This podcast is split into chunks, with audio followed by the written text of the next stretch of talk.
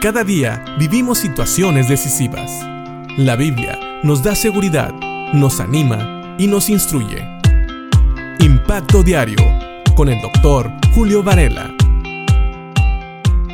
Viendo en el Salmo 18 cómo David clama a Dios para que Dios le librara de sus enemigos, y en el versículo 6 y 7 vemos cómo David se sentía angustiado y en eso clama al Señor y él dice que cuando Dios lo oyó se indignó, se indignó porque había gente tratando de hacerle daño a él, un hijo de Dios.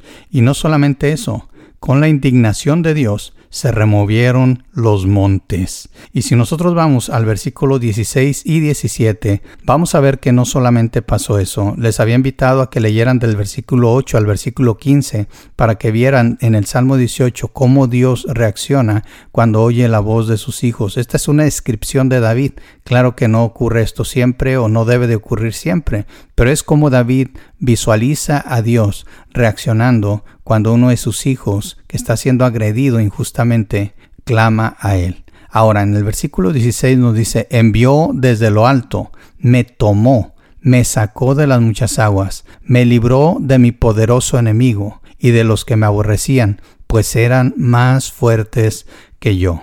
Nosotros a veces vemos problemas que son mucho más grandes que nosotros. Nosotros a veces vemos situaciones para las cuales no tenemos recursos, ni siquiera la inteligencia para poder salir de ellos.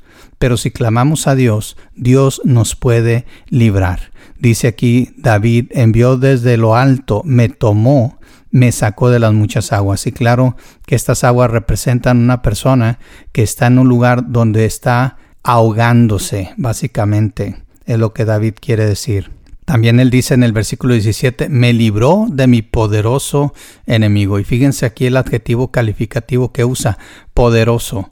Muchas veces Dios va a actuar de una manera increíble contra situaciones o aún personas contra las cuales nosotros no podríamos hacer nada. También dice que lo libró de los que lo aborrecían. Y sigue agregando David, pues eran más fuertes que yo. Imagínate esto, estas palabras vienen de un hombre que estaba siendo perseguido por un rey que tenía todo un ejército y todo un país a su lado.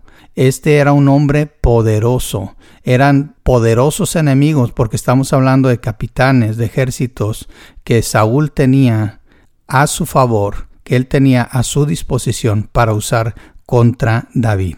Pero David dice que Dios de todo esto lo libró.